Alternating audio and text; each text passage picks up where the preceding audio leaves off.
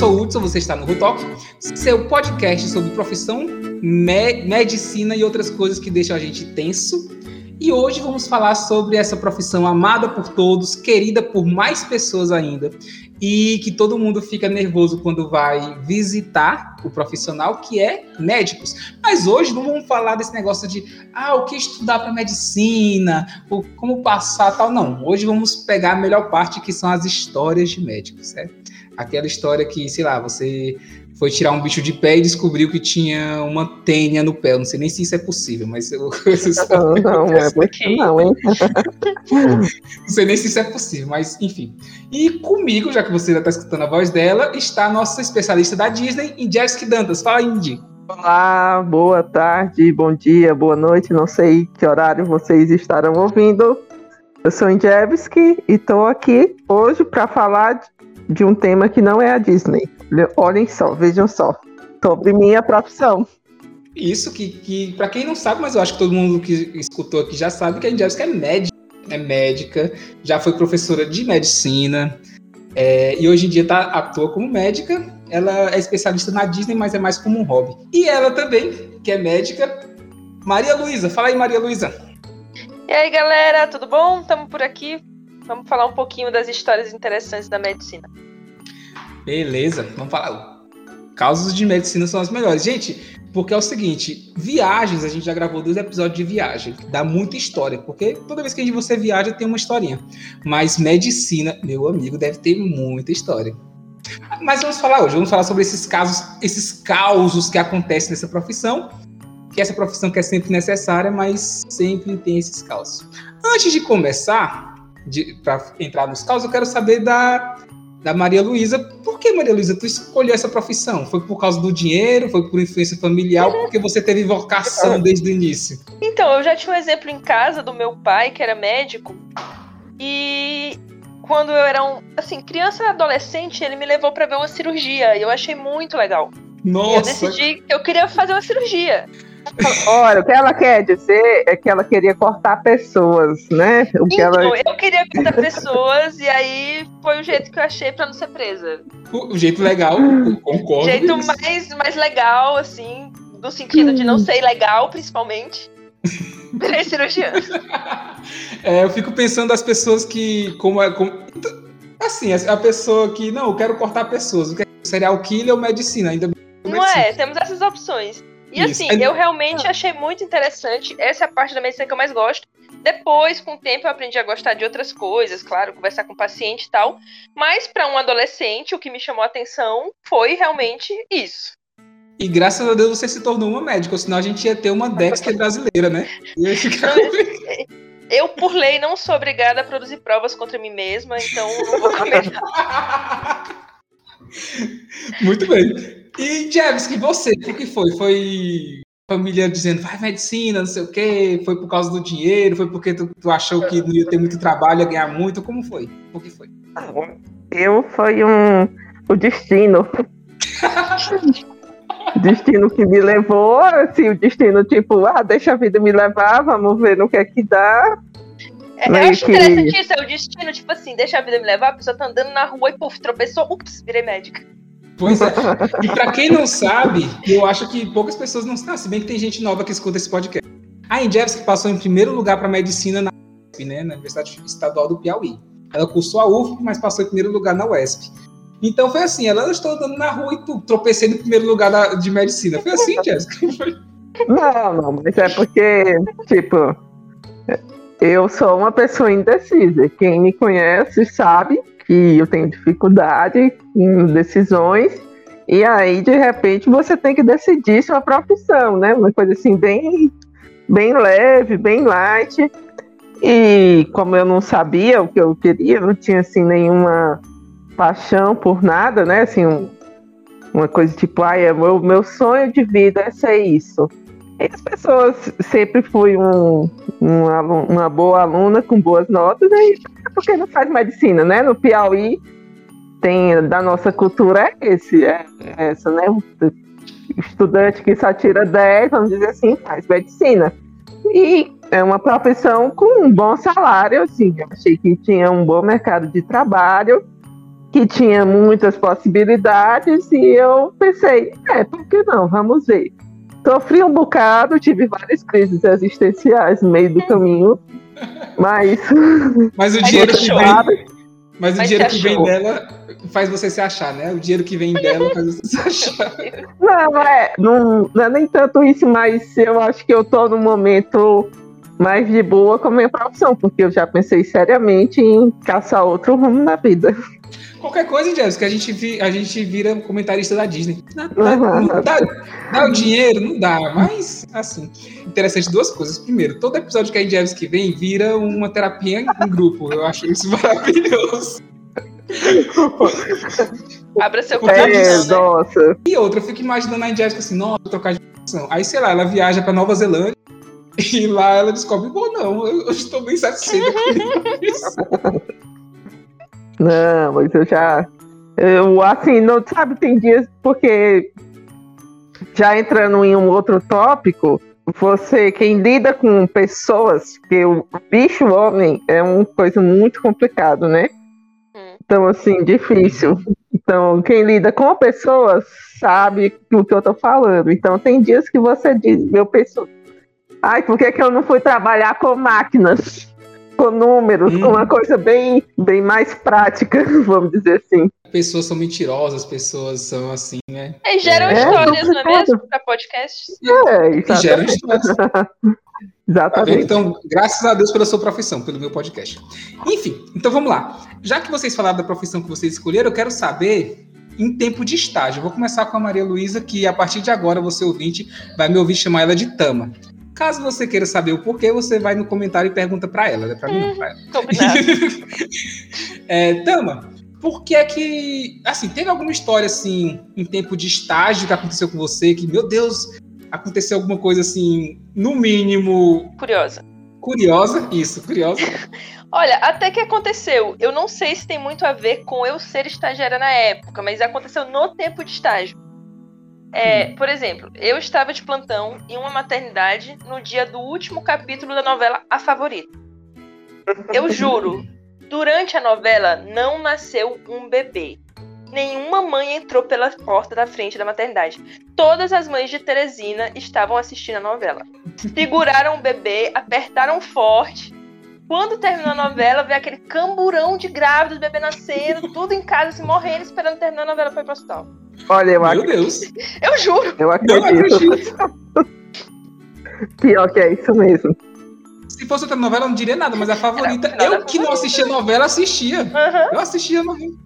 Era muito bom. É, e nesse caso, é, só para só saber, Tama, qual, qual é a tua especialidade hoje em dia? Então, hoje em dia eu fiz cirurgia geral e depois eu fiz subespecialização em endoscopia. Mas ah, quando a gente está na medicina, a gente passa pelos vários estágios e um dos principais Isso. estágios que eu passei foi o da maternidade e também estágio de cirurgia já na época de, de estudante. É interessante que todas as especializações você gosta tanto do ser humano que quer conhecer por dentro, né? É. ah, não, mas a obstetrícia não é muito minha praia. Mas, assim, na, na medicina lá que a gente fez, no Piauí, a obstetrícia era muito forte, então a gente tinha muito estágio de obstetrícia e acaba gerando mais histórias. Ah, entendi. A Indjevski também estagiou na obstetrícia, não Nos mesmos lugares que eu estagiei, né, Indy? Menos o Citoque, Isso. eu acho. Mais o Citoque. Ah, é, foi no... Não, não, eu estagiei no Hospital do Morar. Ah, tá. Du por duas vezes, incrivelmente, sim, não, não enjoei. Mas olha, eu não de estágio mesmo, eu não sei se eu tô lembrado, mas a Tama falou aí sobre a maternidade. Eu lembrei de um, de um episódio, assim, quando eu estava, na verdade, no internato, que é a parte final do curso, que é basicamente um super estágio, né? Uhum. De um ano e meio ou dois anos. Acho que agora todos têm dois anos, mas na nossa época foi um ano e meio. Numa dessas madrugadas da vida, lá no, no centro obstétrico, que também, meu Deus, eu não eu dou graças a Deus por existirem no mundo pessoas que queiram fazer obstetrícia. Porque se dependesse. Eu me identifico, de... James. Eu me, eu me identifico, James. Não, ia nascer mais um ser humano no mundo. então, a gente fazia parto também lá, né? No, fazia bastante. Quando a gente estava no fazia internato. Bastante. E aí, um, uma dessas madrugadas que eu tava lá, quase não sei se eu tinha dormido uma hora, né? Vamos dizer assim, um descanso. E aí sobe uma gestante, né, que já estava internada, com ameaça de parto prematuro, ela subiu. Quando ela subiu, né, foi aquela coisa rapidamente colocaram ela na sala, já estava lá calçando as luvas e tudo, aí o bebê já estava nascendo, quando eu olho assim, aí eu fiquei meio reflexiva, cadê o cabelo? Essa, oh, essa coisa assim tá estranha. De repente, eu demorei, gente, é sério, eu fiquei assim, uns segundos olhando, eu fiquei uns segundos olhando, para entender que aquele bebê não estava vindo com a cabeça, era um parto pélvico. A bundinha do bebê. É, tava... Mas, gente, é sério, não é uma coisa fácil de reconhecer a bunda saindo, você fica assim. Tantas cabeças. Essa cabeça tá estranha, mas, né? Essa cabeça é, tá estranha. é meio feio. É uma coisa assim Esse diferente. E, para quem não sabe, parto pélvico pode dar muita complicação da cabeça ficar presa e eu, eu Sabe, eu fiz aquela, chama o médico. é. Não, mas eu virei pro, pro estudante que estava na parte da anel, eu disse, eu ainda fui, fui confirmar com ele, eu disse, é tá pélvico, né? Uma coisa assim. Mas aí deu um desespero mesmo, porque a gente ficava meio largado. Então, assim, o obstetra às vezes era difícil de encontrar, não chegava assim. Eu pensei, meu Deus, eu não tenho a mínima condição de fazer um parto pélvico se essa criança morrer nas minhas mãos. Deu um desespero mesmo, tipo, chama o obstetra. E hoje. Bom, Jeves, que não eram gêmeos. é, ia, ser, ia ser demais. E hoje, e hoje eu já médica, se eu ver um se tiver que atender uma coisa dessa, eu vou dizer do mesmo jeito, chama o obstetra, porque mas no fim, o obstetra não demorou para vir, deu certo. O bebê nasceu assim um pouco molinho, demorou mais tempo, mas ele sobreviveu, tá, gente? Deu tudo certo. Mas foi tenso. Imagino. É, tu teve alguma história dessa também, então, aqui? Tu, não, tu a maternidade tirar... gerava algumas histórias, mas nada tão elaborado tinha, teve a grávida que chegou no meio da noite pra, me dizer: Ah, o que, que a senhora tá sentindo? Se ela tá sentindo dor, alguma coisa. Não, levei um susto. Ah, mas sangrou? Susto. Ah, mas tá saindo líquido? Susto. Isso no meio da noite, assim, no hospital cheio. A grávida foi lá porque não se fosse eu, receitaria. Tome uma água com açúcar. Não é? Não é? Isso, me, isso me lembra quando eu tava trabalhando no PSF. Eu tava trabalhando no PSF hum. e tinha omeprazol, que é, digamos assim, pra dor de estômago, gastrite, etc. Aí acabou o omeprazol. Aí a gente começou a dar o segundo remédio, que era a ranitidina. Aí um dia uhum. chegaram pra mim, ah, tá acabando a ranitidina, pronto. Fazer o quê? Vou rezar pro povo, vou benzer, vou receitar chá de boldo. O que me soprou. É bom. Tá, re... tá respondido porque é que seu sobrenome é Deus Batista. Que é. O povo, Mas é o povo, é o jeito. Ai, tá vendo? De médico, curandeiro e louco, todo mundo tem um pouco. Ou mais que um pouco.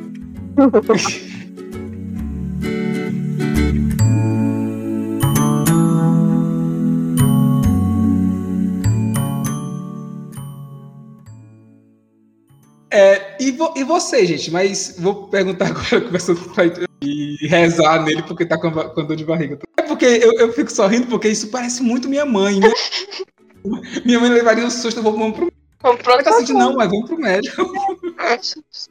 Ai, gente. Não, minha mãe é muito isso. Ainda no meu período do estágio, agora vai. Essa história é um pouquinho mais final, não tão feliz, né? É, eu tava no Disseu, era, era meu estágio de cirurgia geral. Mas a gente fazia uhum. mais assim, sutura. Dava ponto em cabeça de bêbado que caiu, bateu cabeça, essas coisas. Aí qualquer coisa mais grave tinha um cirurgião de verdade, né? De qualquer forma, chegou um cara, assim, meio mau elemento, gordão, assim. Tinham tentado esfaquear ele com uma garrafa quebrada. E tinha pegado aqui nas costas dele. Só que o cara era tão gordo que praticamente só pegou gordura. O cara tava ótimo, maravilhoso lá cirurgião deu os pontos, liberou o cara. E a gente. A gente não, o cirurgião, né? Dando os pontos e o cara. Eu vou me vingar. Eu vou me vingar, eu vou me vingar. Lá, lá, lá. Me pegou. Depois não me contaram, isso eu não vi, mas não me contaram que o cara foi se vingar, levou outra facada e voltou morto. Nossa, cara. Ah, vou me vingar, vou me vingar. Nossa. Pensar, a vingança é não quer pleida, mata a alma mata e alma e veneno. Mas é, mas é tenso essas coisas mesmo. E eu fico. É, estágio é complicado em, em, toda a profissão. A de vocês é pior, porque tem que lidar com essas coisas, né? Gente é. ferida e tudo mais. Mas se eu fosse médico e tivesse estagiário, eu só botava bêbado mesmo, porque bêbado é bicho enjoado. Eu só botava estagiário pra bêbado mesmo. Bêbado é bicho enjoado. Mas, é, mas gente, vamos lá. Vou começar da Injevski. Injevski, você que trabalhou no interior, que eu sei, Hum. que trabalhou com todo tipo de gente. Você teve alguma algum paciente hipocondríaco assim que, sei lá, dava um espirro e pensava que, sei lá, estava com coronavírus, teve corona? Não. Já teve, já teve com gente assim? Isso aí é o dia a dia, né? não, mas algum algum hipocondríaco, sei lá, que eu, eu acho assim que o de, de, de, lembrar assim de um paciente específico, não, mas assim, quem trabalha em PSF, né, com medicina da família, que é o que eu faço, isso aí é todo dia, porque tem sempre aqueles pacientes que são os hiperutilizadores, né? Eles não é aquele que vai no médico todo mês, é aquele que vai no médico toda semana. Toda semana ele está lá consultando. Tem alguns pacientes que com certa frequência estão lá toda semana.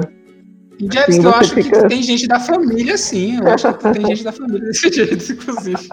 Não, eu ia dizer que hipocondríaco, hipocondríaco, a pessoa mais hipocondríaca que eu conheci era meu avô, né? O Severino. Porque ele. É. Se ele passava um dia sem ir no banheiro, ele tomava um remédio, aí começava a ter diarreia, aí ele tomava um remédio para cortar a diarreia, se a pressão estava alta, ele tomava além do, do que podia, sem exagero, né? Muito sabe. E aí a pressão baixava, e ele tomava outro remédio. Isso. Manda pra mim que é o benzo. e aí. Nossa, é, era assim. E tem um.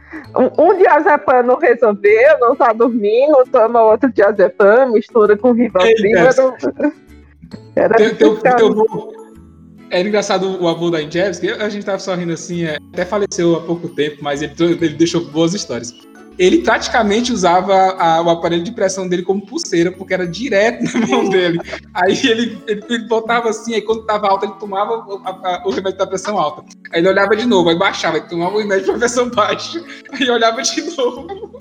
É assim, mas, gente, olha, não, não é bom ser assim, não, viu? Tem tem que controlar a ansiedade, porque eu acho assim, nem tudo é medicalizado, né? Uhum. É uma coisa assim, Verdade, nem toda. Importante. Nem até toda dor você não, não precisa tomar um remédio para qualquer alteração que você tenha, senão você acaba tendo mais problemas, né?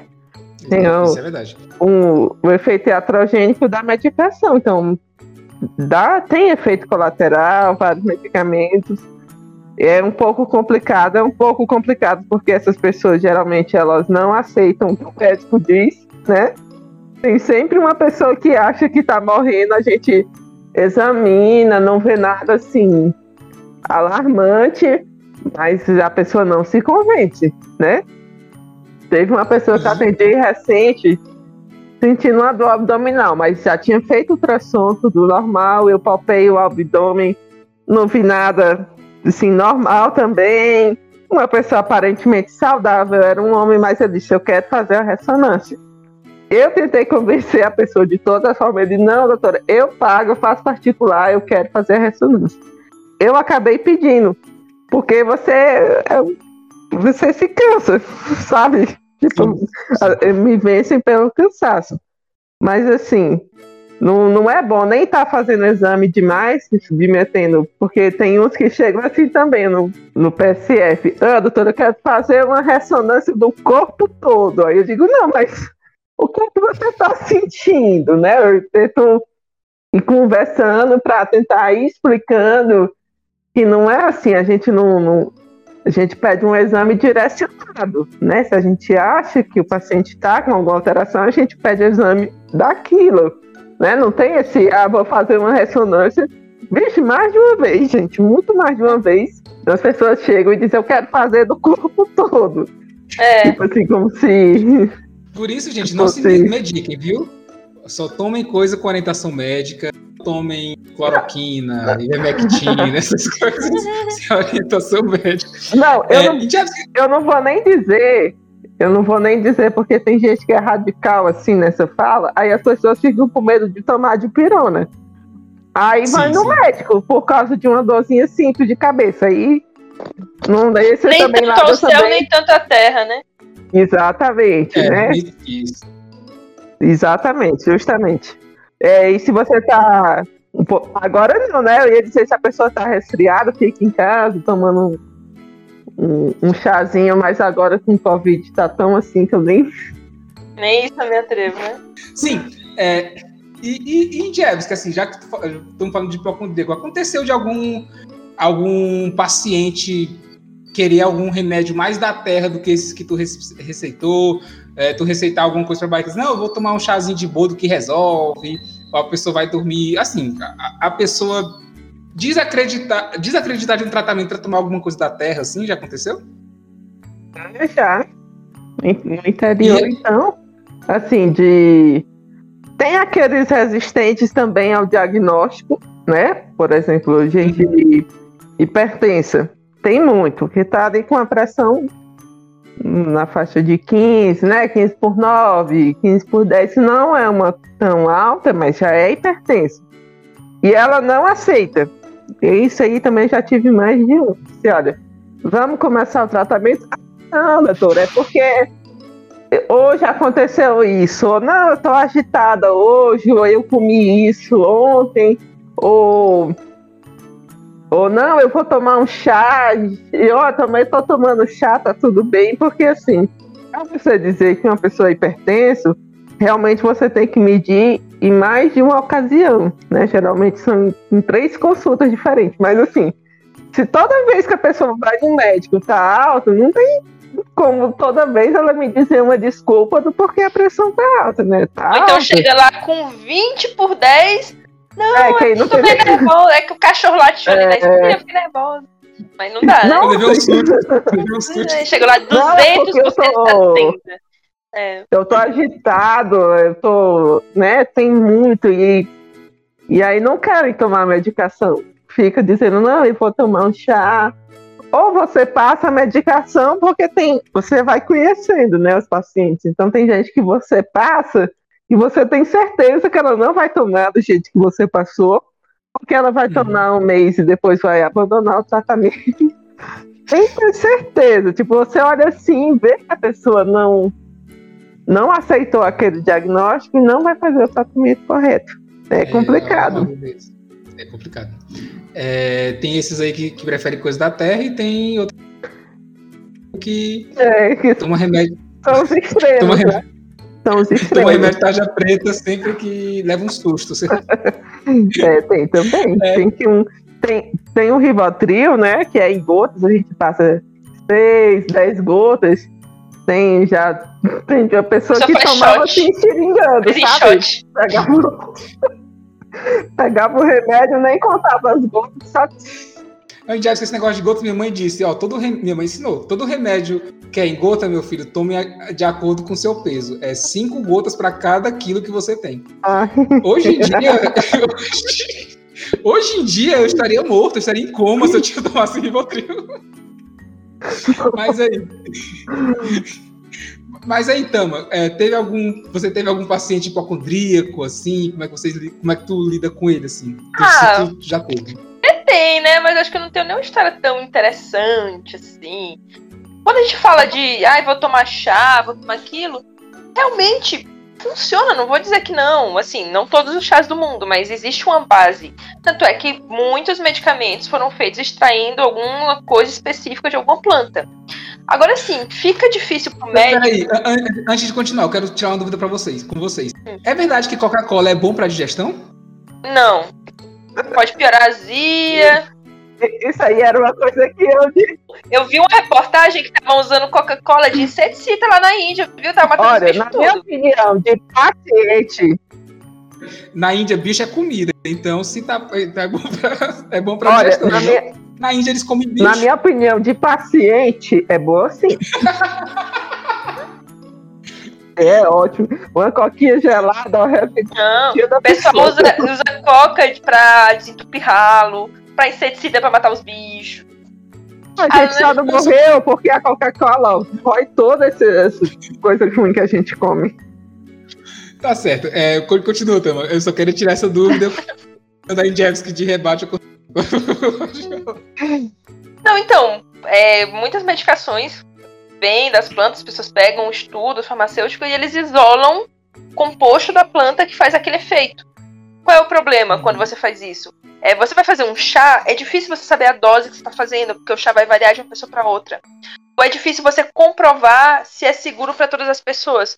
Porque, da mesma forma que tem medicações com efeitos colaterais que eu não posso passar para todo mundo, eu não posso dizer que um chá vai ser o mesmo para todo mundo. Então fica muito difícil uhum. para médico trabalhar assim.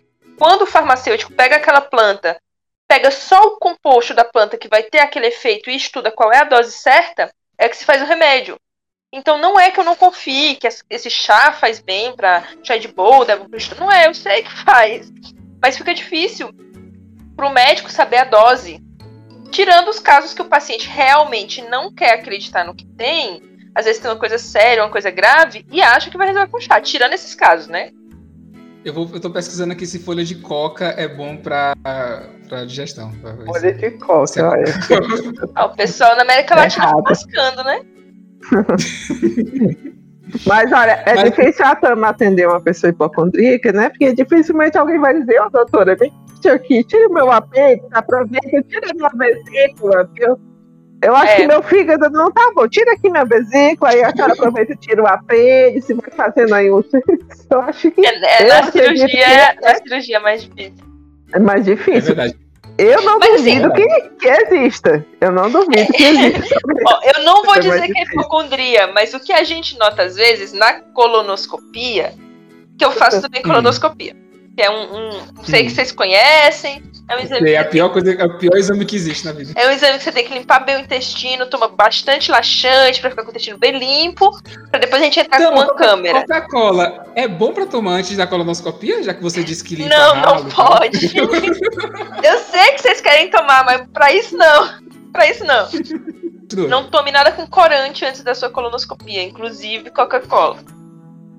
Mas enfim, é, não é não é que seja hipocondríaco, mas o que acontece? Às vezes você vai fazer a colonoscopia e não tem nenhuma doença, o intestino tá lindo, maravilhoso. E o paciente fala: ai, depois da colonoscopia não senti mais nada, não tenho muita dor de barriga, não sinto mais nada. Gente, não foi a colonoscopia que curou. O que ele precisava era uma bela de um lavado no intestino. Agora ótimo, jogando bola. Acontece. Ai. Você não estava doente, não. Você tinha. Deixa eu tava bem preso, Acontece, não. A, a colonoscopia é importante para várias doenças que dão dor, que dão várias coisas. Mas tem paciente que fala que tinha dor, fez a colonoscopia, a colonoscopia deu normal, não tinha doença nenhuma no intestino, e o paciente foi curado só de fazer a lavagem da colonoscopia. Olha aí, a, a, médica faz milagre, é por isso que o nome Deus Batista, é, a médica faz milagres. É, mas, então, já que você não teve nenhum, não tem muitos pacientes hipocondríacos, você, qual foi, assim, a coisa mais surreal que aconteceu com você, assim, na sua profissão? Rapaz, pega um bloco de notas aí. não, manda, manda, manda brasa. Porque você sabe que nós da cirurgia geral somos responsáveis hum. por retirar coisas introduzidas em orifícios anais. A história tá ficando boa, O que me vem à mente, em primeiro lugar, foi o cara que colocou não uma, mas duas bolas de sinuca. Duas bolas de sinuca. O negócio, não, é, por... o negócio não é nem cilíndrico. Não... Dizendo ele foi aposta, né? Mas eu não sei. É, quais foram as, as, cores das bolas? Qual era? Olha, eu lembro que tinha um azul, tinha um azul, a outra eu não lembro. Sabe que o pessoal começou a falar, nossa, qual será a cor e tal? Ficou me dando meu chutando na cor. Mas era uma azul e a outra não lembro. Era vermelho. Não lembro, não lembro. Se, dizendo ele, foi uma aposta. Não sei. E teve... Tomara que ele tenha ganhado. Tomara que ele tenha ganhado. Não, o pior, se a gente fala, poxa, você perdeu uma aposta e você botou ele. Não, eu ganhei. Ganhei.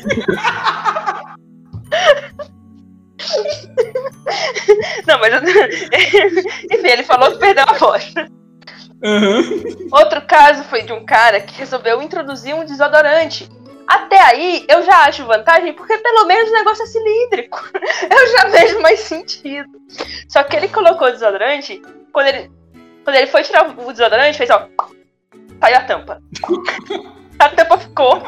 Saiu o desodorante e a tampa ficou. Por isso, gente, por favor, eu, eu, eu acho que cada um faz o que quiser. Eu sou, nossa, sou super mente aberta. Apenas usem o material específico para cada função. Tem tantas cores, modelos à disposição. Por favor, ajuda a gente. Gente, e outra coisa, se você for usar um desodorante com tampa, gente, por favor. É, se você for colocar introduzir algo no seu corpo, veja se ele não tem partes removíveis. Importante. Olha parte simples, né? Aham. Uhum. Sabe o que seria pior se depois da cirurgia ele perdisse o, o desodorante? Não, deixa eu levar o desodorante lá pra casa. Ou vocês jogam fora, né? A gente joga. Não, é, normalmente a gente joga fora, né? Eu não acho que a pessoa não quer de volta. Se bem que as pessoas querem cada coisa. É super comum quando você tira as pedras da vesícula, a pessoa pedir pra levar as pedras da vesícula pra casa. É comum. Ah, é verdade. O médico, o médico quando eu tirei minhas amígdalas, é, o médico perguntou se eu queria levar minhas amígdalas. Tem gente que quer, tem gente pra tudo. Pois é, meu, meu, tem, tem, um primo que guarda, aí já tem um primo que guarda a gente disco no quarto dele ainda. Hum. Guardadinho. É, é Guardadinho. E, e Jefferson, você tem alguma história assim surreal que contigo no, na tua profissão? Olha, eu tava pensando, tentando lembrar, acho que surreal não seria a palavra. Eu tenho uma bem tipo casos de família, sabe? É, barraco da eu Deixa eu abrir uma Coca-Cola aqui. tipo barraco da SBT, né? Porque eu tava muito de boa lá e entrou uma senhora para fazer o pré-natal. Assim que ela entrou na sala, entrou um homem logo depois dela, assim, bem alterado, sabe? Assim, um pouco até agressivo, falando alto. Disse: Eu quero saber como é que estão os meus filhos, que ela não vai me enganar mais, não. Ela não vai me enganar. E assim, bem um pouco alterado mesmo, agressivo. Eu até pensei, eu disse, meu Deus, e agora o que é que eu faço? Porque era no interior, né? nem para dizer assim, chamar a polícia. Não tá. E aí dizendo que não ia sair da sala. Eu disse, não, senhor não. Aqui é o paciente, né? Eu vou examinar ela mas ela permitiu que ele ficasse, né? Eu disse, não, tá bom, mas aí o senhor tem que se acalmar. Tudo bem. Aí ela foi contar a história, né? Que estava grávida de gêmeos. E, e, me deu lá a data da menstruação. A gente calcula a idade gestacional pela data da última menstruação da mulher. E isso já era para ela estar, tipo assim, com 4 a 5 meses. Quando a mulher deita, na maca, eu vou palpar a barriga dela e disse: Meu Deus, essa mulher não está grávida. Eu não acredito que ela está tentando dar o um golpe. Nossa, ela tentando dar o golpe e esqueceu de engravidar. Tipo assim, eu não. Aí eu fiquei, meu Deus do céu, e agora? E palpei tudo, nada. E eu disse, meu Deus, essa mulher não tá grávida, tá fingindo. Por isso que o homem tá revoltado desse jeito mesmo. Só que eu não quis dizer, tipo, eu não confrontei. E desmascarar, né? Não, porque eu pensei, se eu falar isso, o homem vai bater, essa mulher vai sair daqui embaixo de, de pancada. Só que eu fiquei pensando, mas por que, que a mulher foi mentir? Ainda disse que era gêmeos. Hum. Eu coitado do homem, meus filhos ainda disse que, que era gêmeos. Aí eu pensei, você tem a ultrassom, essa primeira ultrassom que você fez? Ela disse, não lembro se ela não tinha trazido ou não tinha, tinha esquecido. Eu sei que eu fiquei, meu Deus, e agora? Eu disse, olha, aí eu falei, eu não consegui sentir seu útero, né? Não consegui palpar. Aí ela disse que tinha tido um sangramento uns dias atrás. Aí eu dei aquela maneirada, disse, ah, pode ser que você tenha perdido, eu vou lhe passar uma outra ultrassom para você repetir o nome. Eu quero estar tá lá no dia que ela for fazer essa ultrassom. Que dia Nossa. que vai marcar? Eu quero estar feliz. Meu Deus do céu, a bagaceira vai ser grande, mas coitado, tudo vai sonografista, que eu não vou. Mas assim, pra mim, pra mim, claramente a mulher tava mentindo.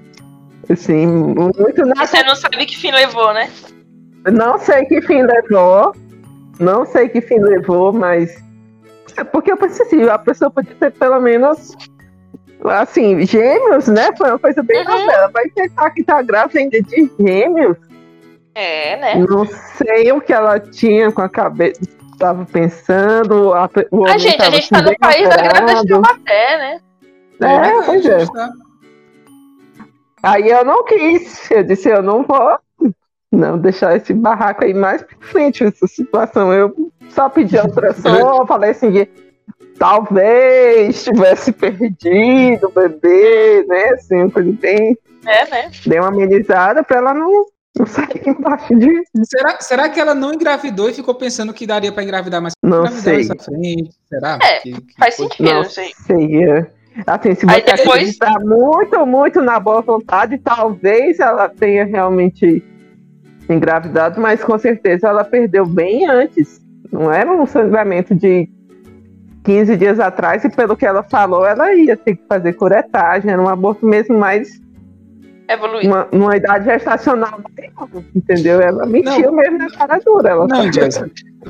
Como a Tama disse, a gente é o país da grávida de dura, a pessoa nunca deve ter nem engravidado. Só, oh, deve ter, né? Deve ter tido uma briga com o marido, o marido, que é do interior, ia dar um tapa nela, pegou na barriga dele, estou grávida. Pior que eu acho que não era nem marido, não. Era tipo, não, não sei, um, um, caso. Acho que por isso que o homem tava assim mais agressivo. Não, foi, não foi, foi, sei, não sei, gente, é complicado. Bem complicado. Aquela notícia desse ano que teve uma mulher que disse que estava grávida de nove gêmeos. Eu vi. Isso não. Foi um país asiático. Isso, que ela disse foi. que estava grávida de nove, e aí o pessoal não, foi o... era... Ou foi na África do Sul? Não teve um na África do Sul também? E tava mesmo? Ou, ou, era não, era mentira. Não, era mentira. Grávida de Taubaté. Grávida de Taubaté. Uhum. Fazendo discípulas. No caso, escola, é grávida de, da África, né? É, grávida da África. O Brasil fez escola pro mundo e aí tá chegando os... Mas tem muita história. Não, Brasil tem. E, e, é interessante isso, que só sobra pro médico, né, nessa parte, porque se a Injevski, o, o cara tava com raiva, vai que a Injevski diga que ela nunca tem engravidado, aí o cara quisesse bater. Não, mas a gente, a gente é, passa por umas. Eu atendi uma, uma, uma mulher, ela chegou com história de sangramento no nariz, né? E ela tava com uhum. um namorado, abre aspas aí, cara grande, forte. O cara era gordo, na verdade. Só que era aquele gordo que ele não é buchudo, ele era gordo de corpo inteiro. É um armário, cara. Uhum. E assim, aí eu fiquei desconfiada se não tinha sido um supapo e tal, um soco, que era sangramento no nariz, abre aspas. Aí eu coloquei ela pra dentro e pedi pra ele esperar do lado de fora. Quando esse cara saiu da sala, essa mulher começou a me contar uma história tão bizarra. Ela falou: Moça, esse não é meu namorado. Eu fui pra casa dele, meu conhecido, eu tava na rua, fui dormir na casa dele, ele me prendeu dentro de casa desde segunda-feira, que ele não me deixa de sair de casa. Ele pegou minha senha no Instagram, eu não consigo falar com ninguém, eu não tô mais com o celular, eu não consigo entrar em contato com ninguém, eu estou presa na casa dele, ele não é meu namorado. Que loucura. Tive, nossa, nossa! Tive que chamar a polícia. Uma história bizarríssima disse que é, era, ela era de Aracaju, eu acho, tinha vindo para São Paulo. E aí tava na casa de uns primos, teve um distantes os primos, teve uma briga com esse pessoal depois de uns quatro meses que, tá, que ela tava aqui, e expulsaram ela de casa. E aí ela começou a procurar lugar para passar a noite, porque ela disse que tava ficando de noite, ela dormia na rua. E tinha esse cara que ele tinha, ela tinha conhecido uma festa, mas que não era namorado dela. E aí ele falou, pô, vem, dorme aqui em casa, amanhã você vê que chegou na casa dele, ele roubou o Instagram dela, a senha, ela não conseguia mais falar com ninguém, pegou o celular dela e não deixava ela mais sair de casa. Caça de privado. Meu Deus! meu Deus, meu Deus. Parece filme, assim, parece, parece. filme. E a gente teve que chamar a polícia, o cara ficava rodeando, assim, a gente falava, ó, espera lá fora que aqui dentro é só paciente. E o cara lá fora, assim, querendo olhar pela janela, ver o que, que tava acontecendo e tal. E aí, no final, ela pegou as coisas dela, fez BO, e aí eu dei um dinheiro para ela, porque ela falou que ela tinha um, uma, um familiar lá em outra cidade, vou nem dizer outra cidade. E aí eu dei um dinheiro para ela para ela pegar um ônibus pra se escafeder daqui. Nossa, cara. E, assim, Não, sabe o que é pior? Assim... Sabe o que é pior? Quando a gente ah. chamou a polícia, que quando chegou a polícia, hum. o policial conhecia o cara. Ou seja, é uma nada, cara, porque pra provar o que ela tava falando, seria muito difícil, muito difícil provar o que ela tava falando. E nem eu não tenho como saber, mas assim, eu sei que ela estava aterrorizada, estava claramente com medo dele. E assim, onde ela ia no corredor, o cara no pé dela, sabe, assim, cercando, circulando, a ver que o negócio não tava normal.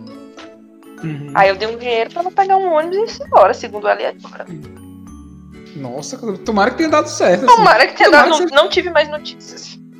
E tomara que seja verdade, porque vai é, que, porque sei lá, Olha assim, eu, assim, eu achei a história meio bizarra, mas não acho impossível. Agora, assim, independente se ela inventou alguma coisa, o fato é que ela estava aterrorizada. Pois é, vai que ela tem um desse mental e o namorado tava lá pra Hum, acho que não, ah, não. não. Eu acho que ela pode até ter inventado alguma coisa, mas assim, alguma coisa ruim com ela ele tava fazendo. Não tava normal, não. Muito mesmo. Você que quer, que quer um, um plot pro filme de terror, tá aí o começo. Aí, né? Fica a dica, né? A história é nossa, que eu tenho de história. Chama de albergue, albergue brasileiro aí. Tá? é, é, né?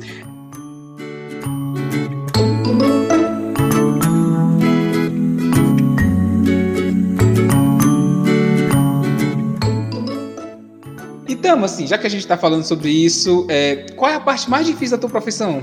Assim, entre fazer cirurgia, tirar coisas dos retos das pessoas ah, e acudir, acudir namoradas que, que não são namoradas. Ah, eu não a parte mais sei se é a parte mais difícil. Assim, eu acho que o que foi mais difícil, que eu não passo mais muito por isso, era quando a gente passava, às vezes, um mês inteiro cuidando de um paciente, a gente meio que se apegava e o paciente morria. Isso é Nossa. complicado. Mas é, hoje em dia, às vezes eu tenho que avisar para a mãe que o filho morreu, por exemplo. É, ou então, falando de uma coisa um pouquinho mais leve, entre aspas, é paciente agressivo, ou paciente que não, não confia em você, é tanta coisa. Teve um cara que chegou, estava num assalto, trocou tiro com a polícia, o cara morreu. Aí lá vou eu avisar pra mãe. Aí cheguei lá, a gente pegou uma salinha separado para conversar tranquilo, né? Aí, nossa, uhum. ela a gente escuta cada coisa, aí começou a chorar, falou: "Ai, meu Deus, eu falei para ele não se meter nisso. Era um menino bom, faz só um mês que se meteu nessa besteira e tá. Escuta umas coisas, sabe? Não é fácil. Nossa, deve ser muito ruim. E, e é tu sempre que avisa assim, assim tu sempre avisa assim, Não, é porque assim, eu, eu, eu trabalho de plantão.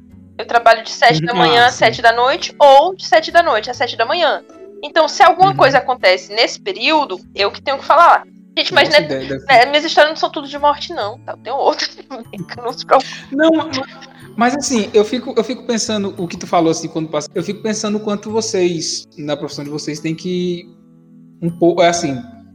É, eu não sei se acontece com todos, não sei se acontece também com a Jazz e tal que vocês têm um pouco que ficar um pouco dura para essa parte, né? Porque assim, querendo ou não, você sente aqui, a, é. aquilo, mas não, você tem que ter uma certa sensibilidade para falar, tipo, às, vezes a pessoa fala no meio do corredor, no meio do povo, isso é complicado. Eu pelo menos tento uhum. achar uma sala separada para pessoa sentar, pra gente conversar. Normalmente primeiro eu pergunto, o que é que você tá sabendo? Porque às vezes a pessoa só sabe que o filho foi tá, tá no hospital, não sabe que morreu ainda. Enquanto isso, tem uhum. outras mães que já sabem, já, já chegam perguntando, ele morreu, ele morreu, já chega meio que sabendo, entendeu? Primeira coisa que eu uhum. pergunto é que ela já sabe, se tem alguém com ela lá. E você, Jess, que não trabalha muito nessa parte de cirurgia, qual é a parte mais difícil? Eu acho que, de um modo geral, é, para a profissão é lidar com a morte, uhum. né? Assim, com a, com a finitude do ser humano, mais até do que com a morte em si, né? Porque quando você pega também uma doença crônica debilitante, né? Que você vê a pessoa que ou era muito ativa antes e aí vai acabar definhando com o tempo e ela nem não é como morreu de uma vez, né? Vai aos, é, é, a finitude mesmo do, do ser humano, né? Você lidar com, com a dor, né? Você eu acho muito difícil. É, no meu caso, é dar, por exemplo, a notícia que a pessoa está com uma doença grave, né? Um câncer. Uhum. É muito, é muito difícil, né? Porque uh, na minha cabeça eu já fico de, de pensando, meu Deus, está com câncer metastático, vai morrer. Sabe? Tem um lado uhum. racional meu que já está ali meio que calculando, né, quanto tempo aquela pessoa tem de vida, mas tem um outro lado meu que eu sei que eu não posso tirar a esperança, porque tudo que, a, que, essa pessoa tem, essa pessoa vai ter a esperança. Eu não posso dizer assim, olha, não, não tem mais o que fazer, é isso, você está com câncer metastático e boa sorte. Não, não tem como dizer isso, entendeu? Você não pode.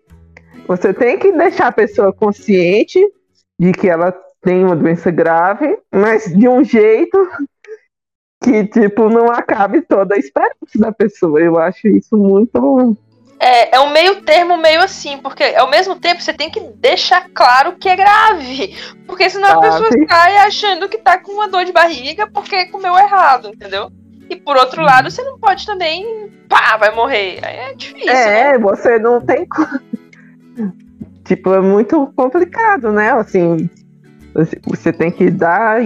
É difícil mesmo, eu acho difícil. E lidar com, com a morte, né? De, uhum. É uma coisa, assim, se fosse dizer dos contras da profissão, se fosse fazer assim, um prós e contras, com certeza é, isso de lidar com a morte seria um, talvez um, é um contra mesmo, porque é como o Hudson falou, acaba mexendo um pouco com você sobre como você encara a vida, talvez deixando você um pouquinho mais insensível, não sei. Talvez. Eu... E lidar, e como eu já falei, lidar com as pessoas, né? Com o ser humano. Isso. É complicado também, com va variados tipos de personalidade, de cultura, é, de, eu já de educação. Então... De... É, e, e nesses tempos de Covid que, assim, tem tanto tanta gente acreditando em coisas que não é de ciência. E é, eu, eu, eu, acho que tratar com vocês sofrem muito nessa parte também, né? De a pessoa tá, tá doente, você querer medicar uma coisa certa, dizer, ó, oh, se cuida, fica em casa.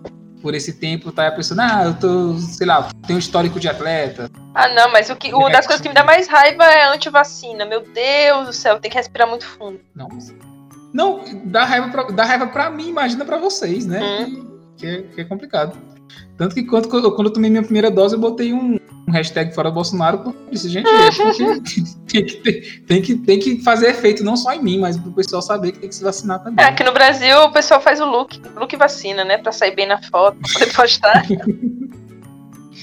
isso é verdade, mas, uh, mas assim, a profissão de vocês é, é eu admiro muito porque não é, não é só. A gente já falou de, de estudo, que ela tirava notas boas e tal, mas eu acho que não, não é só estudo, né? Assim, quando você se forma médico começa a trabalhar, você tem que ser uma, uma, uma pessoa bem centrada, assim, para dar essas notícias, principalmente trabalhando nessa parte que, que você, Tama, trabalha, né? Assim, que, que assim, lida com isso direto, uhum. lida com, com, notícias assim, tem que ser bem centrada. Eu brinco assim que, que a Injeves, que toda vez que ela vem para cá, é, vira um, um, uma terapia. Uma terapia, uma terapia coletiva, mas assim, é, é, é um pouco isso que, que a profissão traz, assim, lidar com pessoas, lidar com muita morte. Eu acho é... Que, que, é inevitável virar essa pessoa. Mas eu acho que assim, é, a medicina ainda tem uma, um campo muito vasto, porque assim, a medicina te abre para muito campo de trabalho. Por exemplo, ah, eu adoro gente, eu quero trabalhar com tirão, com saúde pública, na favela você vai.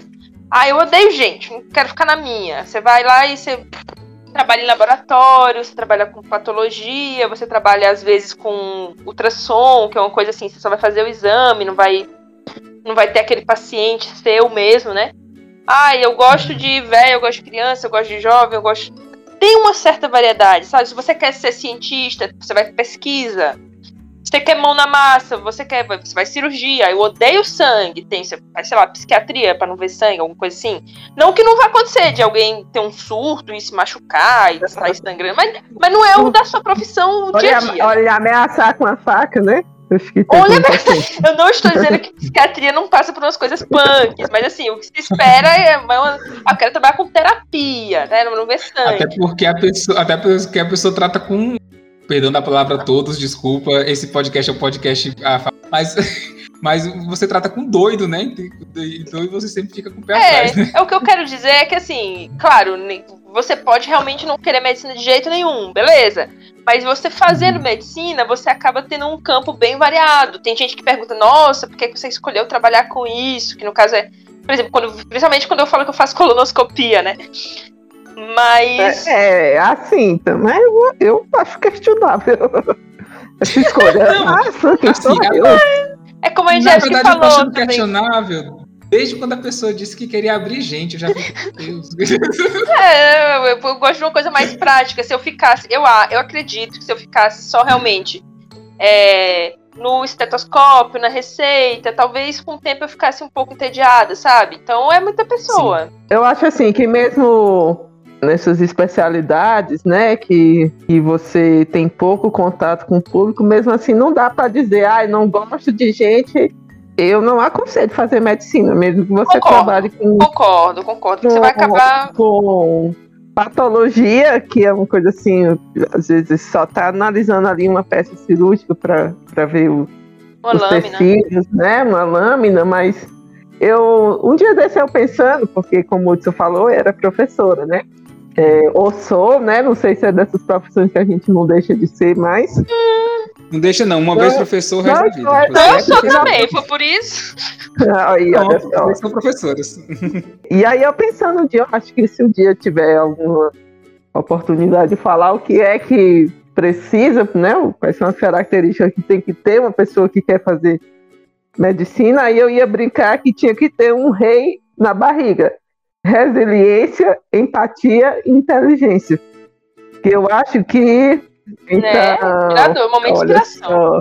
Ela, criou o mnemônico, é mnemônico? É mnemônico para os alunos, ela já criou trazendo. Porque assim, na, tem essa. É uma profissão de status ainda, né? Medicina. Uhum. Tem mudado, sim, sim. mas ainda é uma profissão muito elitizada. O, que as pessoas falam que de gente vaidosa, de gente arrogante, né, orgulhosa, nem muitas, não vou dizer que não tem, mas uhum.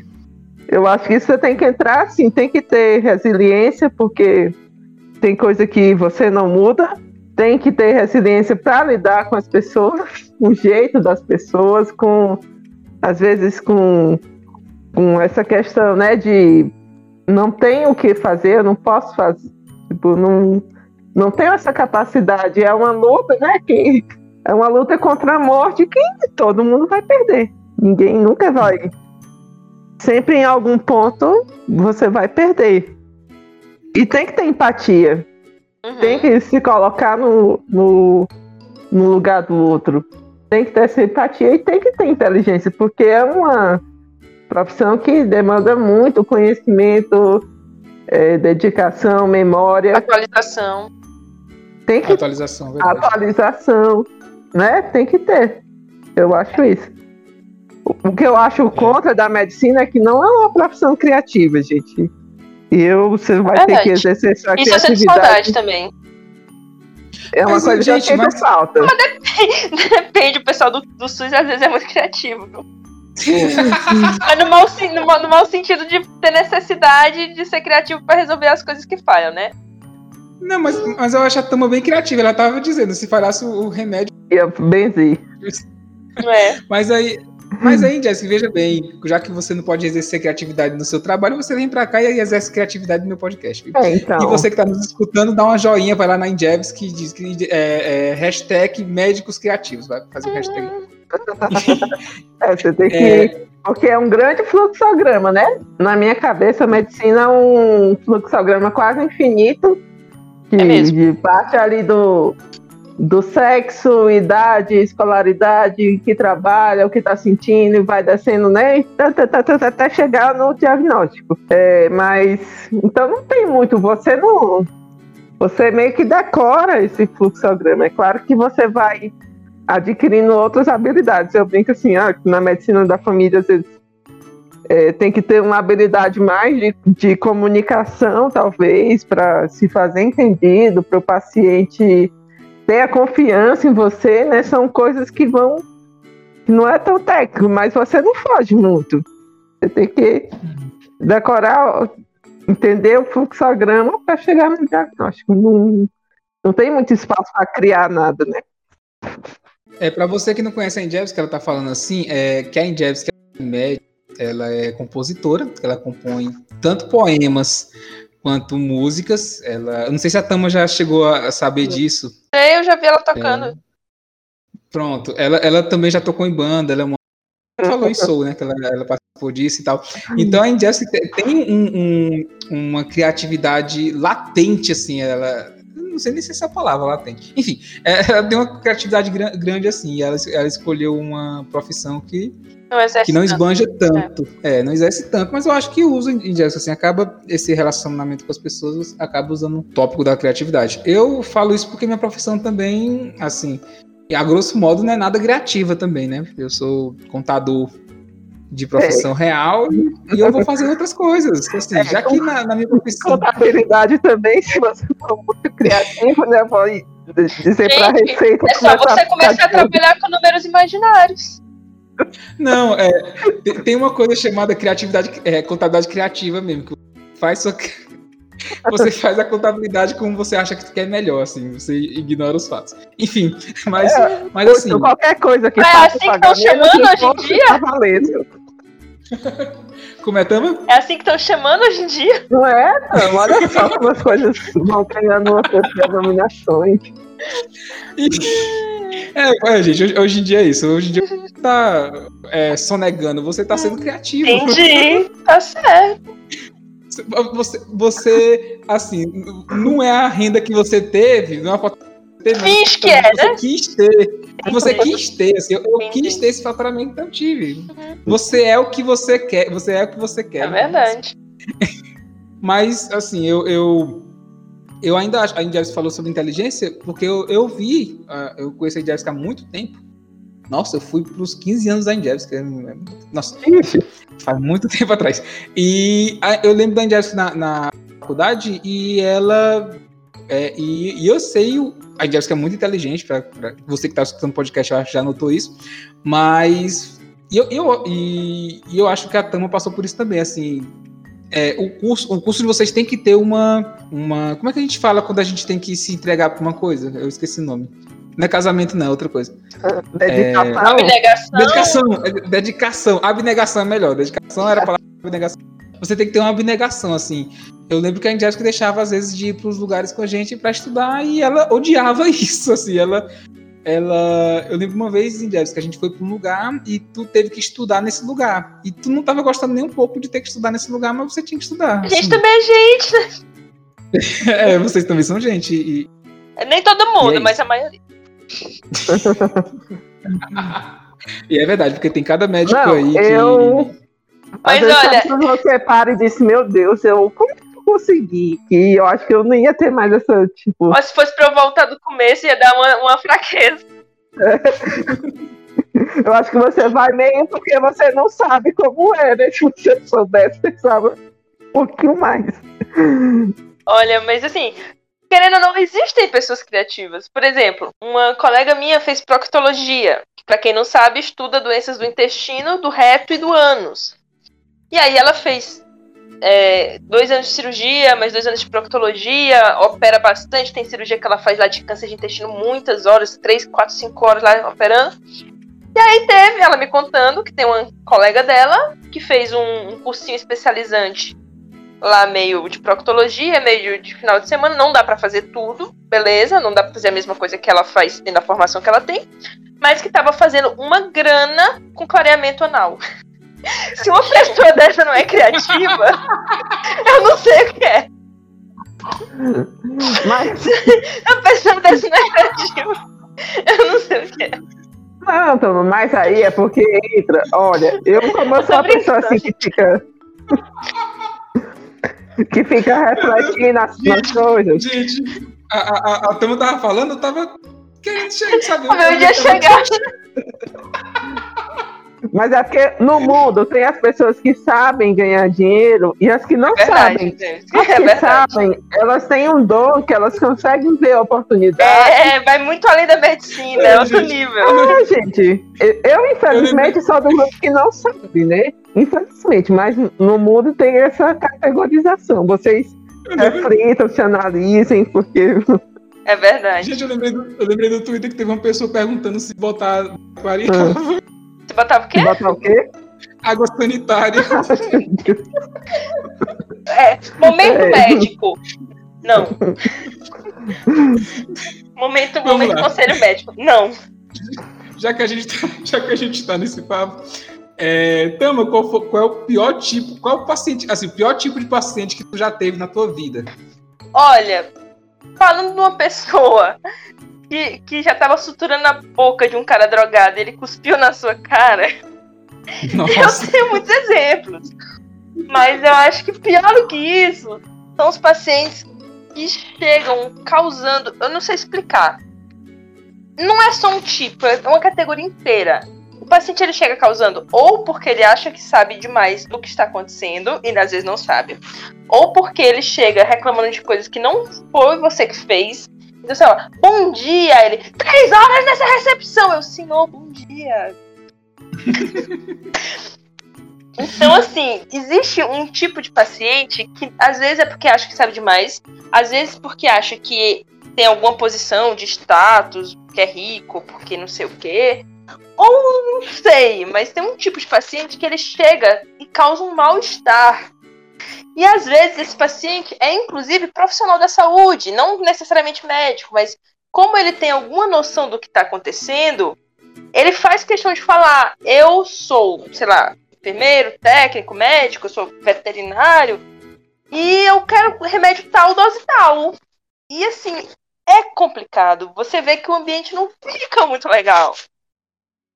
Isso falando de uma pessoa que já cuspiram sangue na cara, tá? Eu, eu já ia perguntar isso também, também. Pessoas da saúde são piores pacientes. Isso é, né? Não, não necessariamente. Não todo mundo. Tem gente que não é da saúde e é insuportável. Não quero ser aqui preconceituosa. É possível ser sacana em qualquer profissão. Mas assim, quando eu sou médica, sendo atendida, quando eu sou paciente, normalmente eu nem falo que eu sou médica.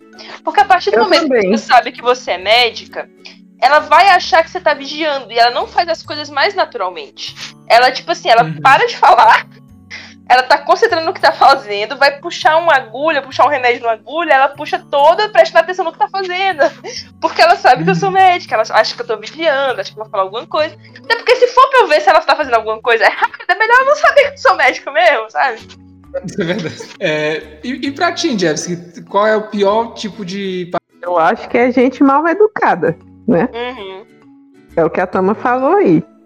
Gente que assim, egoísta, nem, nem sei, mal educado. Gente, tem muita gente mal educada, meu Deus do céu, que é, é grosseiro, sabe? Ele trata mal você e, é, como a Tama disse, reclama, não, não, quer ser atendida primeiro, sabe? Porque não teve aquela uhum. atenção uhum. que a pessoa achou que merecia, não teve a rapidez que a pessoa achou que merecia, sabe? Acho que, que merece muita coisa.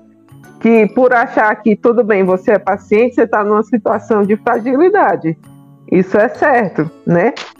Mas tem N pacientes ali, tem o profissional da saúde, é um ser humano também, né? Toda vez que eu vejo alguém falando de humanização da saúde, eu penso, sim, mas será que as pessoas, quando exigem humanização na saúde, elas estão lembrando que os profissionais que estão atendendo ali também são seres humanos? Eu acho que é uma coisa que, que falta trabalhar uhum. nisso, entendeu? É, é a humanização da saúde começa por tratar também os profissionais como seres humanos, que são falhos, que têm sono, que tem sede, que pode estar no dia ali que não aconteceu alguma coisa na sua casa, não vai estar com o humor, o melhor humor de todos. Eu acho que começa daí. Então, uma pessoa que, que chega assim, mal educado, barraqueira, é complicado. O paciente também. Não, paciente também que não, não tem confiança, né? Que, apesar de que confiança é uma coisa que se adquire, principalmente na minha área, que é uma você atende a pessoa, você é responsável por aquele território, então você atende todo mundo dali no decorrer do tempo. Não é como a Tama que está no plantão, vai atender essa pessoa ali e nunca mais vai ver. provavelmente. Na saúde da família, não, você acompanha. Então, a confiança também é uma coisa que se conquista. Só que tem gente que já chega com os dois pés atrás com você, tipo assim, é, você tá falando e você percebe que a pessoa tá menosprezando o seu trabalho, tá achando que, sabe, não acredita no que você tá falando, não tem confiança, isso aí não tem como lidar com um paciente desse, porque você não não seguiu as recomendações que a gente falou, eu acho também um pouquinho complicado. Falando assim, não tanto de personalidade, né, mas falando do, do paciente que não tenha confiança em você. Então, que chega dizendo, ah, eu tô com uma dor aqui, o doutor fulano de tal me passou um remédio, nunca mais senti nada. Aí você já fica assim, eita, meu Deus do céu, agora se eu não passar um remédio também, que por alguma coisa não, essa mulher não fique boa em dois dias, ela vai dizer: o doutor Fulano me passou um remédio. Bom, essa doutora aí não presta, não acertou no medicamento. É complicado. É, é, a profissão de vocês é muito julgada por isso. Sim, Tama, conta a história real aí que você. Sim, eu estava, eu estava atendendo um paciente, ele tinha levado uma facada. Assim, não vou mentir, não. é porque eu, eu tô. Ah, não vou mentir, não vou dizer não vou dizer que era grave, foi uma facada no braço, mas assim, não teve que operar nada, teve que levar ponto. Mas enfim, levou uma facada no braço. Eu estava cuidando do braço do cara. E chega um cara, porta dentro, meu marido tá doendo! Tá com três horas que eu tô esperando. Eu falei, moço, o cara levou uma facada. Ele... Então, assim, difícil passar por isso, sabe? É. Depois, depois o paciente até veio pedir desculpa, falou: olha, desculpa, é que eu tava esperando eu tava doendo. Eu sei, mas eu tava tendo uma facada. É, tipo, olha, quando eu tava trabalhando também no. No, era no hospital do interior, que era quase um PCF também. A gente não tinha nada, né? Então a gente só fazia o atendimento inicial mesmo, se chegasse alguma urgência de verdade. E aí eu tava almoçando, né? Tava no horário de almoço, eu tava almoçando na copa lá do hospital e entrou uma mulher com o bebê no braço. Que médica aqui? Isso eu almoçando, tipo, terminando de. E ela entrou, não sei como ela conseguiu entrar no hospital, e disse: Sou eu. Ela, não, porque eu tô com uma criança aqui morrendo e não sou atendida. A criança estava linda, maravilhosa, sorrindo, nem chorando, a criança não estava no braço da mãe. Aí eu disse, não, já vou. Tipo assim, você fica, meu Deus, o que, o que é que leva a pessoa não tem nem medo de Deus castigar? Dizer assim, não, estava morrendo. Ah, é porque comeu sabão em pó. Aí eu disse, não, então vamos deixar que. Quando eu examinei a criança, a criança ótima. Eu disse, não, então vamos deixar de observação aqui, tomando um sobra-banho. Ah, não, não posso ficar, que eu cuido de um. Não sei se era o pai que era camado, eu cuido do meu pai que é camado, eu não posso ficar. Eu acho que ela não comeu, não. Ela só. Tipo assim, mudou a história. E uhum. ela interrompeu no almoço para dizer que a criança estava morrendo e nem chorando. Olha, esse paciente está ali no topo dos pacientes difíceis de lidar. É esse Verdade, tipo de né? gente que tem... deu tempo da Jéssica tomar coca, ela ficou Você é interrompido no seu almoço para atender uma pessoa que diz que a criança está morrendo, sendo que a criança está ótima, maravilhosa, porque comer sabão em pó quando você diz que a opção é deixar ela de observação, ela já muda a história dizendo que acha que a criança não comeu, vai para casa. Tipo assim, é, é um escândalo, totalmente escândalo, só para ser atendida e nem seguiu a recomendação que o médico. Não sei o que há. Tipo, o que sabão se passa na cabeça. Criança, toda criança come sabão em pó, gente. Sabão em pó é, é, faz parte da dieta da criança. É comer areia e cocô. É, toda criança tem que comer. Olha, sabão em pó não. Agora, a S infantil era balinha quando era criança. Viu? Direto, eu, eu, eu sou sadio como eu sou hoje por causa do AS infantil. Eu tomei tanto que nunca mais vou sentir dor de Mães, não façam isso. Tadinho. Mães, não Gente, façam isso. Olha, não façam isso. Eu, eu consulto à distância esse Hudson. Vocês não acreditam nesse papo dele, não. Não, peraí, peraí, peraí. Eu sou sadio. O que aconteceu no passado? Foi? No, no período pré pré-pandemia. Então, minha. minha. Como é que a gente chama aquele negócio que não deixa a gente adoecer? Imunidade. Isso, é, é, é porque essa palavra que todo mundo tá usando hoje em dia, eu fico esquecendo. Imunidade. Minha imunidade foi lá pra baixo. Uhum. Começou a aparecer algumas coisas no meu corpo, que não, não, não, é de bom tom falar aqui, mas eram umas coisas bem feinhas, inclusive. Aí eu, aí eu fiquei, inclusive, quando eu fiz essa pergunta, qual é o pior tipo de paciente, eu pensei que a Indiana ia falar a família. Também. também. Nossa, pra você é... também, Cama? É assim? Família é complicado, porque das duas, uma. Ou a família não acredita no que você tá falando, porque esse santo de casa não faz milagre. Ou eles acham que você é um super especialista em tudo. Então, assim, uma prima distante foi mandar uma ressonância do joelho do marido dela, gente, sem nada do joelho, eu sei que fica assim no meio da perna. Se cortar o joelho, eu vou dar ponto. Mas ressonância do joelho realmente não é comigo, uhum. sabe?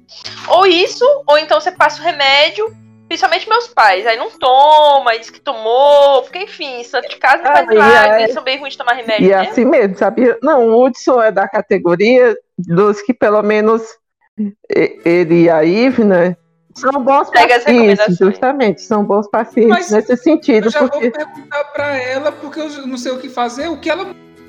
Não vou nem atrás. Mas, por exemplo, a minha mãe também, ela falta muito efeito. Tem a parte da família que, que é como tu disse, não é muito. A gente fala coisa, eles ignoram, né? É, a mãe da Indjevski, agora eu vou, vou é um, um exposit aqui. A mãe da Indjevski foi a Indjevski dizendo que ivermectina é só, era só um remédio para verme e tudo mais, não servia para cloroquina, e ela brigando, dizendo que servia sim, que melhora a imunidade, que salvando vidas, não sei o que é cloroquina. A cloroquina não, ivermectina. Ivermectina, ivermectina, ivermectina. Aí a Indjevski parou de falar, porque, enfim, né? fazer o quê, né? Toma ivermectina, então toma. Duas vezes por mês. Não, duas... vai matar seus velhos. Ah, ela foi, ela falou. Ah, tô tomando. É, não sei quem toma, nunca adoeceu. Eu disse, eu também tomo Coca-Cola e nunca tive Covid. Então, Coca-Cola salva vidas. Então, Coca-Cola que. Coca-Cola então, patrocina. Gente, olha, meu sonho, se eu se um dia assim eu for aparecer uma vaga, trabalhar como médica do trabalho na fábrica da Coca-Cola, eu vou estar realizando um sonho de vida. Recebo meu pagamento em fardos. Olha só, Coca-Cola, sua tá chance. É, patrocina esse episódio, patrocina esse episódio, patrocina nós, Coca. Entre em contato. Entre em contato, né? que olha aí, ó. A gente tá falando tão bem de você. Inclusive, Coca-Cola, se você entrar em contato com a gente logo, a gente corta a parte que a Tama falou para não beber Coca-Cola, viu? A gente é, corta, corta, ó, tira, tira, tira, tira. Que, que Coca-Cola é vida, gente. Coca-Cola é vida, Coca-Cola cura doença de estômago, cura. É bom pra colonoscopia, cura Covid, tudo é Coca-Cola. É Covid, né? É, né? Ei, gente, e já aconteceu de vocês, vou perguntar pra Tama de novo, é, de algum paciente que e, já chegar com um diagnóstico porque viu no Google e teimar com aquele diagnóstico e tal? Acontece. Gente, deixa eu explicar assim. O Google é ótimo. Eu adoro o Google. Mas o Google é uma coisa muito vasta. Então, assim, se você tem um conhecimento prévio, sendo um profissional da saúde, e você quer aprofundar o seu conhecimento, ou dar uma olhada num, num, remédio novo, a pessoa falou um remédio, principalmente se for remédio de marca. Você conhece qual é o remédio, mas aquela marca ali você nunca ouviu falar. Beleza, você vai lá e pesquisa. Isso é diferente de você botar qualquer coisa no Google sem entender e ler e ir na fé. É diferente. Entendeu? O Google é ótimo, inclusive, para profissional de saúde. Você quer ver um remédio novo, você quer ver um estudo. Você tem dados para você entender o que você está procurando. Mas se você procura aleatoriamente, não dá, é mais complicado. E às vezes você até acha informações certas, não tenho nada contra isso. Mas também não vai achar que você virou médico formado em Google. É. Grey's Anatomy, House. Grey's Anatomy. Gente, velho. Grey's Anatomy é muito isso. Pode trazer informação, mas assim, entenda que existe coisa além do simples busca do Google, assim, primeira pesquisa, clica. É, quando, a Jeffs, quando eu dei esse, esses problemas que eu dei ano passado, depois de ter abaixado, eu liguei pra Jeffs. Ainda se disse que achava, o que achava que era, e eu fui pesquisar no Google e foi a última vez que eu pesquisei alguma coisa na minha vida, porque é, é, você pode ter dor de cabeça Não, assim, as imagens que mostravam de como o negócio ia... Acabou que nem era aquilo, né, Jess? Eu fui pro especialista E não era o que a Indevski tinha dito que era, mas o tratamento que ela tinha dado estava funcionando. Aí ele passou o tratamento lá, que eu fui pro dermatologista. Aí, é, quando eu pesquisei o que era e eu vi algumas fotos, como poderia ficar a gente, o Google, o Google tá lá para lhe botar medo. É você, sei lá, com dor de cabeça perto da centopeia humana, dizendo que você vai ficar desse jeito. Você fica com medo, você fica é, é nervoso. E é assim, é você sempre pensa no pior, né? O paciente uhum.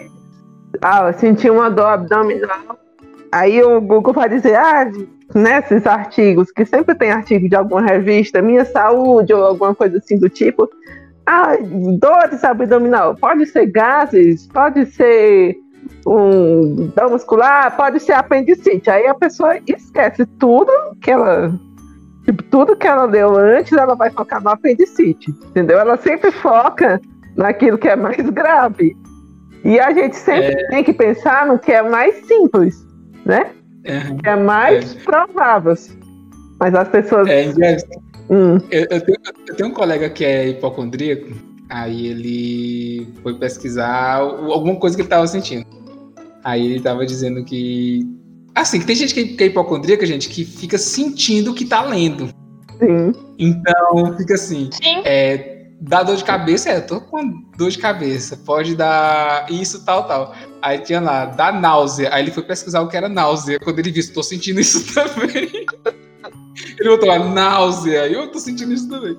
Porque é muito isso, assim. Às vezes você não tá sentindo a coisa. É o placebo ao contrário. É o placebo ao contrário. Às, às vezes você não tá sentindo coisa, mas é, você tá lendo, você começa a sentir, você, eu tô com uma dor de, eu tô com dor de barriga.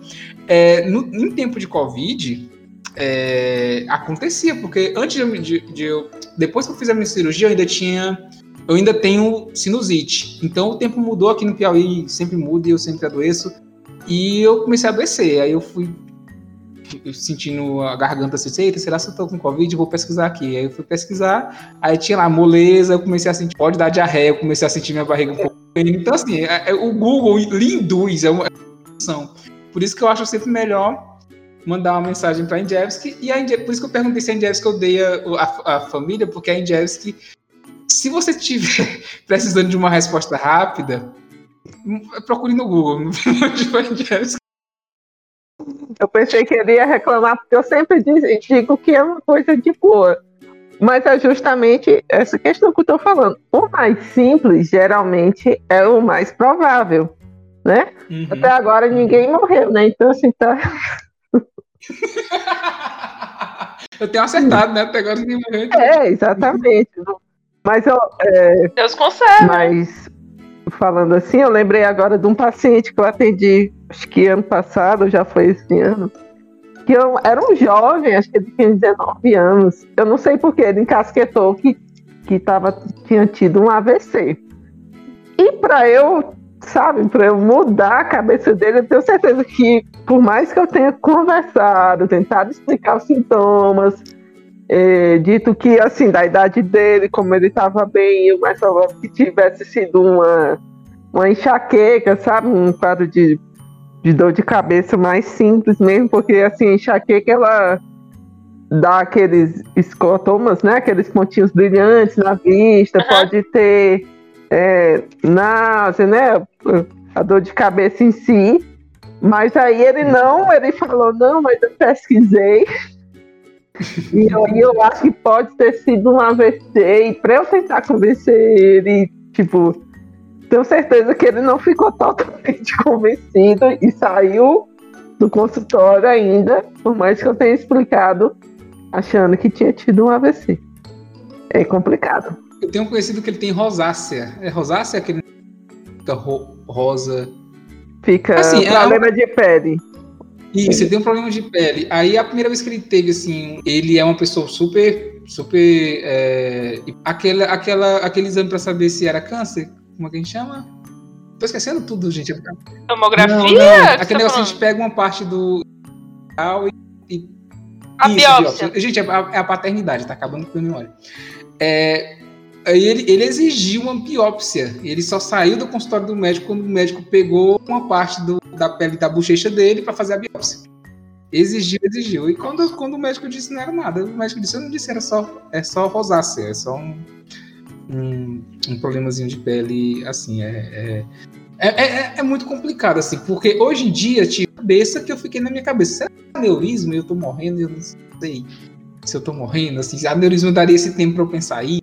Assim, você fica pensando nas coisas, mas como a Angélica diz, às vezes é o mais é o mais mais simples, às vezes simples. você tá com aquela você é. tá com aquela dor e o contrário também é verdadeiro, né? Tem gente que tá vomitando sangue e não cai no médico. ah, isso é verdade, isso é verdade.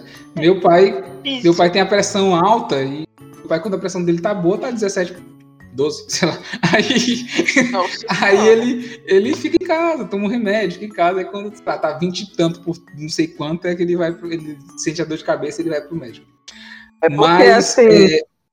como eu falei, a medicina é um fluxograma, né? De probabilidades. Ainda por cima, um fluxograma de probabilidades. Então, assim, uma dor no peito, numa pessoa jovem, uma dor no peito em pontadas, vai ser gases. Tipo. Isso, bebe uma coca que resolve. 90 e tantos por cento de probabilidade de ser isso. Agora, se eu pego um paciente é, fumante de 60 anos, um homem obeso, começa a ter uma dor no peito em aperto, a probabilidade já vai me dizer que é mais fácil que ele esteja tendo um infarto. É, é isso que as pessoas têm que entender, né? Não é só o que você sente, é o que você sente, quem você é, os seus hábitos, né? Tudo, vai juntando tudo, né? Você vai seguindo o fluxograma até você ter o que é mais provável. Tem sempre aquele 1%, né? Mas 99% diz que é o provável que você tem isso. Tem. Tem sempre aquele 1%? Tem, mas você não pode se basear ou acreditar que você vai ser aquele 1%. Se você for, infelizmente, não tem muito o que, que se possa fazer. fazer.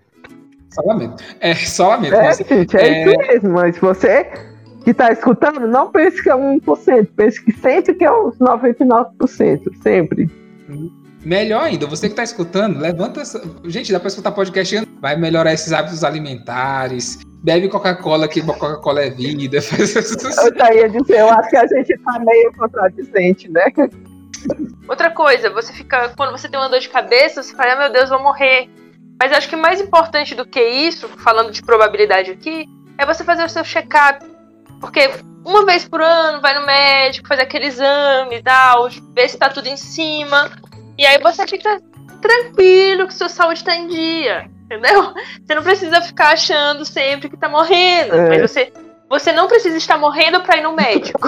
mas você não precisa. Sempre que vai no médico, achar que é porque tá morrendo também. Vai ser tá morrendo. Inclusive, durante agora a pandemia, principalmente agora esse ano, tá tendo caso de chegar mais câncer avançado. Principalmente porque a gente faz endoscopia e colonoscopia e a gente acha câncer de estômago, acha câncer de intestino. Que acontece? Que às vezes a pessoa ficou ano passado inteiro sem ir no médico, seja porque estava com medo de ir para o hospital, ou seja porque é, o sistema de saúde ficou muito lotado e estava dificuldade de marcar exame, e aí chega com um câncer avançado, ficou um ano passado inteiro, doendo a barriga, saindo sangue nas fezes e tal, e quando vai, então tem que fazer o check-up antes de chegar ruim já. É verdade, gente, se, se você estiver saindo sangue em qualquer orifício, vai, por favor, já passou da hora. Fica a dica, fica a dica, né? Não é normal. Assim, esse é 1% que você tem que se preocupar. É, Saiu sangue, gente, sai correndo. E eu tenho, falando agora, eu tenho um amigo do, do trabalho que ele, ele, quando faz exame, qualquer exame, não dá nada, ele fica com raiva. Ele, ele dizia que eu paguei pra não dar nada. Já tô, né? É, tem gente que tem esse pensamento. Do... É, porque, é porque assim, o, o, o, brasileiro é engraçado. Tem gente que a felicidade da pessoa é dizer que tá doente. Então. eu, não, eu é. não sei se é assim em São Paulo, onde tu tá também, nem sei como é em Minas, Indy. Mas a gente, vocês sabem como é aqui no Piauí. Aqui no Piauí a felicidade é dizer, ô oh, meu filho, não, sou, não tô sadio, não. Não, vocês não tão, eles têm competição. Ai, mas eu bati o pé, eu fiz foi quebrar o tornozelo. pois eu amputei. eu amputei os dois. Pois é, e aqui, é essa cultura, ninguém ninguém fica é, se vangloriando de coisas boas, é só cantando doença. Não, eu tenho é, pressão alta. Não, eu tenho problema de circulação. Não, não sei o que, não sei o que. Eu tenho, eu, é, tenho uma conhecida tudo, assim. Ela, tudo que aparece na vida ela tem. É, é uma conhecida minha da, da, da família da Indies, que eu não vou dizer o nome, senão vai dar ruim. É, é, gente, pois, pois vamos chegar aos finalmente, que eu sei dando esse papo maravilhoso. É, Indy, brigadão, Indy, Indy, quer fazer alguma propaganda sua? Quer dizer que tá solteira, essas coisas assim? Ainda estou solteira. É, fazer o quê, né? Guardando. Como eu brinquei da outra é. vez, encarada não, ancorada em Jesus. E brigadão, Indinha. E Tama, muito obrigado, Tama. Muito obrigado é, por topar participar. Eu espero que você volte mais vezes, viu? Estamos por aí, só chamar. E vamos fazer episódios também, sei lá, da Disney, de anime. A gente vai fazer outro episódio. Bora. De medicina sobrou história aí há dois anos e adoro Disney, adoro anime, o que tiver aí. Pronto, aí. beleza demais. Tama, vai querer fazer uma propaganda sua? Você também quer fazer propaganda do seu trabalho, alguma coisa assim? Ah, propaganda não, gente. Só se você tiver com seus 50 anos, 45 anos, nunca fez uma colonoscopia, agora é a hora. Fica a Olha, infelizmente, todo mundo tem que fazer, sim. Todo mundo é, tem que fazer, tá igual a, a, mamografia. A mulher, a partir de tal idade, tem que fazer mamografia. O homem, a partir de tal idade, tem que fazer próstata. E o ser humano, existente, vivo, tá aqui, a partir de Depende se você quiser seguir a sociedade norte-americana, é 45 anos, já tem gente falando até 40. Agora, o Ministério da Saúde, uma coisa mais conservadora, não quero ir ainda, até 50, vai. Mas vão, vão fazer sua colonoscopia. Anual, mas passou dos 50 é bom fazer. Não precisa ser anual, não precisa ser anual, mas tem que é, fazer. É, gente, eu vou botar, vou botar um alerta de gatilho nesse episódio, porque colonoscopia é muito gatilho.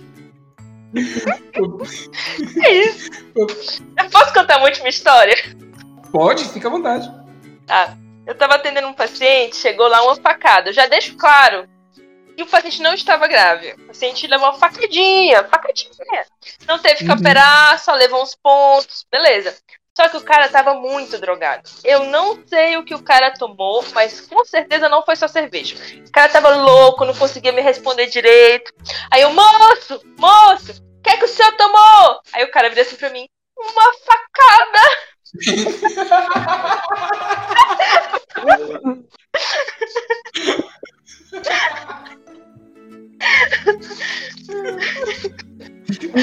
ai, ai.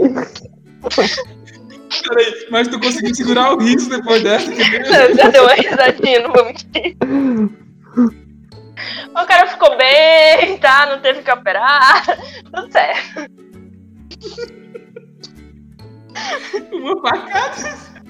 Uma bem, facada. Bem no estilo Chaves, né? bem no estilo Chaves.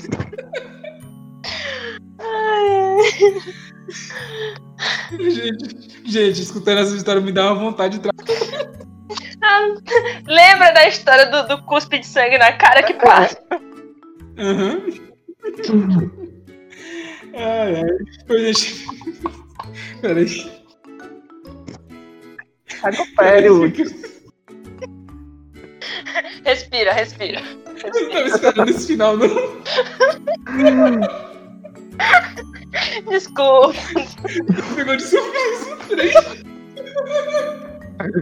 Perdão.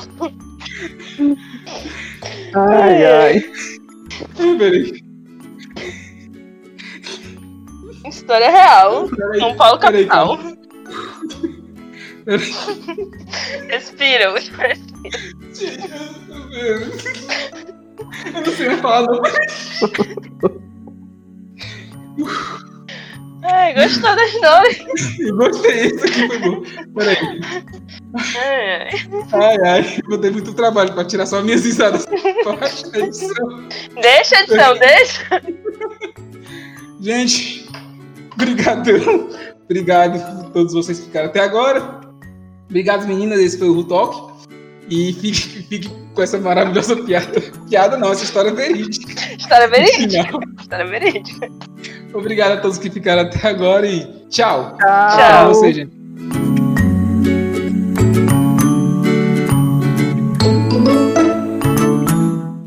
Esse episódio foi editado por Hudson Soares.